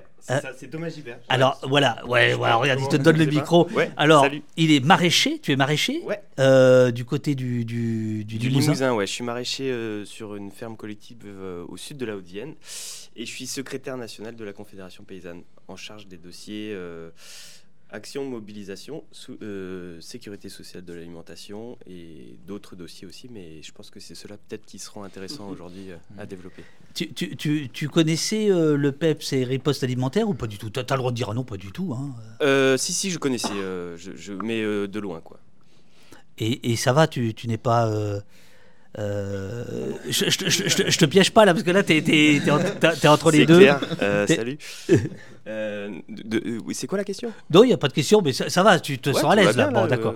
alors, euh, juste pour t'expliquer le dispositif, ici, euh, alors le micro peut-être un petit peu plus, plus près, si possible. Plus près comme ça, là. Voilà. Ah merde, ça me fait penser qu'il aurait fallu que je fasse une photo de vous deux d'abord et ensuite. je peux me casser un petit peu. non, mais alors, ouais, on fera ça après. Thomas, tu as un peu de temps ou pas Ou tu es très pris par. Non, non, j'ai. je, T'as BFM à quelle heure T'as CNews à quelle heure ouais, c'est un peu ça en ce ben moment. Euh, je sais pas, euh, je crois que j'ai un truc euh, vers 13h, mais j'ai pas ah, de bon, nouvelles en fait. Tu as, mais, tu as un peu de temps alors, je regarde. Super, super. juste pour créer des, des liens, les deux actions, donc la Joconde dont tu as entendu parler, la banderole de l'autre, est-ce que tu penses que ça, ça, ça vous aide ou est-ce que tu penses que ça pollue le, le, le, le combat moi, je pense qu'on peut pas parler d'agriculture sans parler d'alimentation, euh, déjà. Euh, donc, euh, c'est pas vraiment nos modes d'action à la Confédération paysanne, mais on comprend que, au vu de la situation, il faille quand même réussir à orienter le débat public un peu vers des, questions un peu plus larges, et notamment la question de la, sécurité sociale de l'alimentation est une réponse euh, aux 10 millions de personnes qui sont dans une précarité alimentaire euh, en France aujourd'hui. Donc euh, aujourd'hui, enfin moi je, je, peux pas dire que je sais pas si ça sert ou pas en vrai, parce que là il, se joue quand même des, des choses importantes en termes de de d'essayer de, de, de, se de, se mobiliser aussi ensemble en tant, en tant que paysans et paysannes, d'avoir des revendications communes euh, peut-être aussi avec euh, euh, d'autres syndicats, etc., pour pouvoir réussir à mettre un coup sur le mal premier absolu, selon nous, qui est le libre-échange. Donc en fait, à la Confédération paysanne, on est toujours dans une tension, on est toujours à, chercher la ligne de crête entre les, les, revendications paysannes et les revendications de la société civile. et du coup, euh, c'est, je, peux, enfin, je, je, je, je, sais pas euh, quelle stratégie aujourd'hui dans l'actualité euh, est bonne. Peut-être que c'est les deux en parallèle. Moi, j'ai l'impression que c'est un peu ça, qu'il faut se battre un peu sur tous les fronts, et que justement à la conf, on est un peu là pour pour faire cette jonction là, pour dire d'un côté aux paysans, bah, euh, attendez, euh, si, on, si on, on fait augmenter les prix, euh, ça va être compliqué au niveau, au niveau des citoyens et des cito- citoyennes pour avoir acc- accès à une alimentation de qualité. Et de l'autre côté, du côté citoyen et citoyenne, attendez, si, si les, les paysans et paysannes y mettent des pesticides et compagnie, c'est pas pour le plaisir. Ils le font parce qu'ils sont sur un marché international et que s'ils le font pas, ça augmente leur coût de production et du coup ils sont, et ça, ça va réduire leur marge et du coup ils seront dans une précarité encore pire que celle d'aujourd'hui.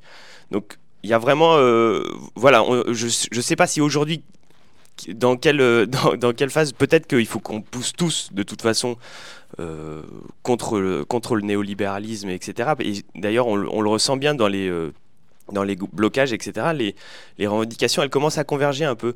J'ai l'impression qu'on parle quand même de moins en moins de normes, parce qu'en fait, les normes, c'est pas vraiment le problème.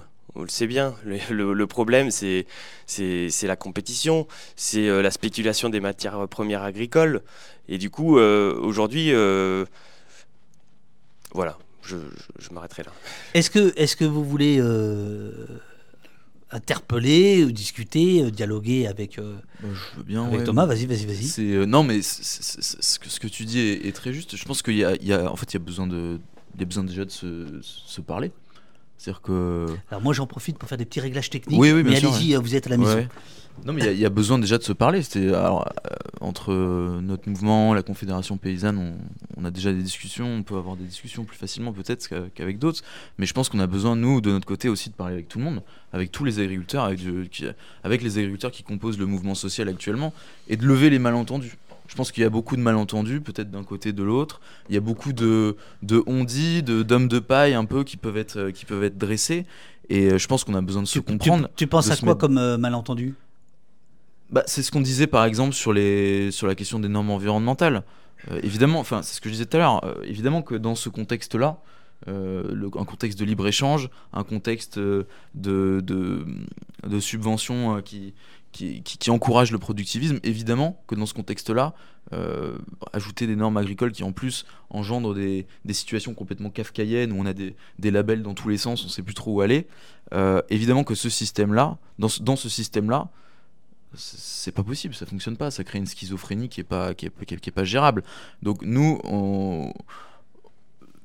il y a une, il y a évidemment un dialogue à avoir pour, euh, pour, bah, pour lever les malentendus et pour euh, sans doute se rendre compte qu'on est d'accord sur, sur beaucoup de choses en fait. Et, euh, et de toute façon, la question de qu'est-ce qu'on produit, comment on le produit, enfin, c'est une question, il est, il est temps que tous les citoyens, toutes les citoyennes se mettent autour de la table pour répondre à cette question, à la fois les producteurs, les consommateurs. Et c'est particulièrement le cas des- en matière de. Des trois, des trois euh, gros syndicats euh, agricoles, euh, donc FNSEA, Coordination Rurale et euh, la CONF. Confédération Paysanne, euh, la Confédération Paysanne est la plus, est la plus à même de discuter, je pense. Enfin, il y a, vous êtes sur, des, sur ces questions-là, je veux dire, non? C'est plutôt avec les autres qu'il faudrait dialoguer, non? On aimerait bien, mais Ouais, moi je pense, euh, je pense effectivement qu'il y a, il y a un peu, il y a un peu une idée euh, dans, dans, ce- dans ce genre-là. euh, Peut-être qu'il faut qu'on, euh, euh, le- les, les orgas euh, environnementaux, enfin qui portent des revendications, voilà, plutôt dans, notre mouvance sociale environnementale, réussissent à parler et à, avoir un langage qui, parle aux paysans et aux paysannes. J'ai l'impression que le, on, on a, euh, il y a un, il y a un- il y a un fossé culturel qu'il faut, qu'il faut aussi euh, tomber euh, et et, euh, il y a, il y a- il y a- il y a aussi il y a un- pas mal de mépris de classe qui peut, qui peut y avoir et je pense qu'il faut faire très attention dans, dans, dans les organisations à, à pas euh, avoir des revendications à côté de la plaque. Je sais pas comment ça marche le chat, mais il y a une question là. C'est en direct, vas-y, vas-y, vas-y. Ouais, ok. Parce que là, je vois qu'il y a un agriculteur sur une petite exploitation, 100% en direct, et se pose la, question à chaque fois de du, du dilemme entre accessibilité de, ma, de sa nourriture et, euh, je- et, euh, et, et en gros le prix qu'il qui, qui met pour la vente. Et par- pour qu'elle- parce que là, il, il se rend compte que ses clients, c'est que des bourgeois et compagnie. Euh, le- le- les réflexions de, de la sécurité sociale de l'alimentation, euh, elles ont démarré à la Confédération paysanne. Justement, un peu à partir de ce constat-là. Euh, nous, à la Conf, on a, il y a, à un moment donné, on a pas mal porté le fait que les circuits courts, ça allait être la solution géniale pour généraliser une agriculture paysanne et compagnie. Et en fait, on s'est vite rendu compte que euh, bah, nos clients, euh, moi je suis personnellement en circuit court et effectivement, euh, nos clients, euh, bah, c'est que des classes moyennes supérieures. Et il n'y a pas, y a personne de, de- il y a pas de classe À populaire qui vient à cause du prix À cause du prix, ouais, carrément. En fait, il faut se rendre compte que la- une agriculture paysanne, elle est plus chère à produire parce que euh, euh, dans la- dans l'agriculture conventionnelle, on ne prend pas en compte euh, les externalités négatives, tout ce qui est euh, pollution, arrachage des haies, et qui ne sont pas pris dans le, le coût, de, le, le coût de, du, du- de- du produit.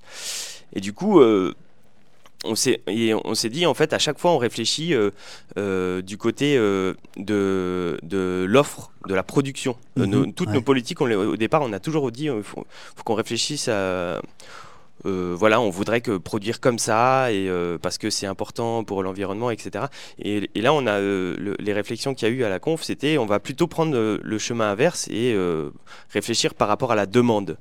Et en fait, euh, on, s'est rendu compte que euh, bah, les classes populaires, euh, elles aimeraient bien avoir une alimentation. Si on leur pose la question, ils, vou- ils vou- ils voudraient bien avoir une alimentation de qualité, en bio, qui exploite pas les paysans et les paysannes. le problème, c'est une question d'accessibilité. Et pour ça, il faut une redistribution massive de la richesse. Et, euh, et du coup, euh, c'est là qu'ont ont été, été entamées les, les réflexions avec, euh, avec Bernard Friot et compagnie sur euh, Ouais. une réflexion d'un cinquième volet de la sécurité sociale.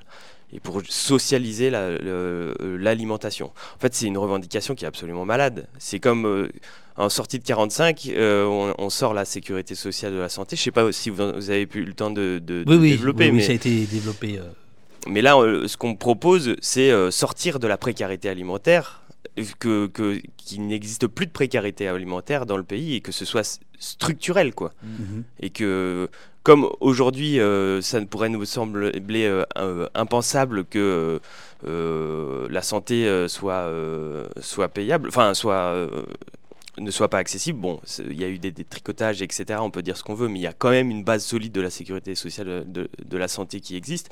Et bien aujourd'hui, ce serait pareil pour la question de l'alimentation, qui est quand même une question de base pour les citoyens et citoyennes. Quoi. Euh, messieurs, est-ce que je vous libère ou vous avez une question brûlante euh, pas forcément une question brûlante, mais enfin, voilà, je veux, je veux redire le sens de notre action. Nous, c'était justement une action de, de soutien, euh, justement, et euh, en particulier au travail de la Confédération paysanne, euh, qui, qui nous semble essentiel. Je veux dire, je pense que ça a été pour beaucoup de militants écologistes et surtout des militants de l'écologie sociale un, un grand soulagement quand vous avez décidé de rejoindre le mouvement et de- d'y porter des revendications euh, qui ne sont pas celles de la FNSEA et, et de, de l'agrobusiness syndiqué. Pour nous, euh, voilà, vous, pointez le, libre-échange, il est évident que euh, euh, à quoi servent les normes environnementales, à quoi servent même les promesses de normes environnementales, parce que Macron n'en a jamais fait une seule, il faut quand même être conscient de ça, quand en réalité ceux qui fixent la loi, ce sont les traités de libre-échange. Parce qu'on on cite celui avec la Nouvelle-Zélande qui a eu lieu avant, mais il y a le Mercosur, il y a le TAFTA, le CETA et, un nombre d'acronymes euh, énormes. Et en fait, ces accords de libre-échange, ils fixent un monde au-dessus des États, au- au-dessus même de l'Union européenne et tout ça, qui sont euh, les, les cours internationales euh, euh, où euh, les entreprises peuvent réellement décider et imposer leurs décisions aux, États en termes de réglementation. C'est quelque chose qu'on a vu par exemple, je, donne un exemple précis qui est celui de l'interdiction du, enfin, les- du tabac en Australie et euh, de toutes les réglementations sur les cigarettes, où euh, Marlboro, je crois, avait gagné son procès contre un État en imposant que c'était une, une atteinte à la concurrence. Voilà. Donc en réalité, qu'est-ce qu'on attaque quand on attaque le libre-échange? On attaque une, minorité d'ultra-riches qui fixe la loi au-dessus de toutes les populations du monde. Voilà, c'est- vraiment ça le combat. Euh, c'est un combat de classe. C'est un combat de classe. Et ce combat de classe, il se mène à tous les échelons euh, de, notre planète, y compris euh, dans, nos villages et, dans ce mouvement social actuel. Et, pour nous, il y a quelque chose d'essentiel parce que les paysans, ce sont les premiers travailleurs de l'écologie. Euh, aujourd'hui. Euh, ce sont euh, l'échelon de base, on va dire, euh, de, de la transformation écologique dont, dont on a tous besoin pour, pour- échapper à ce que le, capitalisme industriel nous donne comme horizon. Donc, construire avec LE, c'est euh, c'est un, choix de, survie autant qu'un choix de, bonheur, pour, euh, pour dire les choses euh, comme ça. Et à PEPS, on construit un réseau éco-syndicaliste en parallèle de notre organisation, parce qu'on considère qu'il y a d'autres secteurs euh, essentiels à l'écologie, notamment dans le monde des déchets, euh, où on a été euh, très fortement en soutien de, euh, pendant la, la grève des retraites, euh, et, et d'autres euh, avec qui on doit construire euh, ce monde des travailleurs de l'écologie qui doit être valorisé, qui doit être respecté et qui doit être mis au cœur de la construction de demain. Alors Thomas veut réagir. Après, je prends une photo de vous deux et je reste avec Thomas. Euh, je pense qu'on est à un moment de la mobilisation où il faut faire gaffe à ce qu'on dit. Euh, quand on dit. euh, là, on est sur un mouvement euh, qui vient de la base. Euh, voilà, ce qui bloque, c'est vraiment la base. Il n'y a pas euh, vraiment les responsables syndicaux. Et quand on dit euh, la FNSEA, machin, euh, je pense qu'il faut plutôt cibler les responsables de la FNSEA. Euh, les intérêts euh, que portent les responsables de la FNSEA euh, sont, je pense, très éloigné de la base et du coup il faut pas mépriser euh, ceux qui adhèrent à la FNSEA et qui du coup n'ont pas forcément les revendications des nota- moi je pense no- notamment à Arnaud Rousseau aujourd'hui qui est euh, en plus d'être président de la FNSEA il est euh, il est président du groupe industriel Avril et donc Qui est le troisième ou quatrième groupe ouais voilà d'agroalimentaire. et donc, lui, c'est pas un paysan. Lui, c'est un, un agri-manager. Il a une ferme de 700 hectares et il a bâti sa fortune sur la spéculation des matières premières agricoles. Donc, effectivement, euh, c'est, euh, ses intérêts à lui, perso, euh, ça va être sur le, maintien de ce dogme néolibéral, du, maintien du libre-échange. Et, et, et- en, plus de ça, le, problème, c'est que le gouvernement aujourd'hui, il se tourne exclusivement vers les responsables de la FNSEA. Et c'est pour ça aujourd'hui qu'on on n'obtient aucune solution concrète sur le revenu. Parce que, euh, en fait, jamais ils vont remettre en, cause le libre-échange. Et qu'est-ce qu'on a eu euh, encore hier matin euh, comme, action de, Gabriel Attal hier matin C'était on réautorise les néonicotinoïdes, donc pesticides assez dangereux pour l'environnement. Mais ça sert à qui? Ça sert euh, à l'agro-industrie ou ça sert euh, euh, aux paysans, aux paysannes? Pour nous, la, la- la question des normes, il y a, parce qu'il y a une question des normes. C'est- pas genre il faut des normes ou il n'en faut pas. Il faut, pour, pour moi, il faut des normes, mais le, le gros problème aujourd'hui, c'est que l'immense majorité de, de ces normes, elles sont au service de l'agro-industrie et du libéralisme, alors qu'elles devraient être au service des paysans et des paysannes. On va faire le, le- le point sur l'état des troupes, ce qui explique peut-être pourquoi le, le, le gouvernement euh, euh, s'adresse en priorité au FNSEA. Euh, Est-ce que je, je vous libère, messieurs? Tu veux Euh, faire la photo, non? Et je vais faire, voilà. Alors, je vais faire une photo de vous deux. Euh, après, Thomas, voilà. Est-ce que tu veux un café, Thomas? Ah ouais. Ah ouais, ouais, je sortais, je sortais. Alors, je vais, je vais- je vais te le faire, je vais te le faire. Hop. Ah, c'est pas mal ça, super, super. Euh, donc je vais faire un petit café à, Thomas. Euh, à ce moment-là, vous pouvez encore discuter un petit peu ensemble. Je te fais un café. Euh, et après, on part dans l'entretien avec Thomas.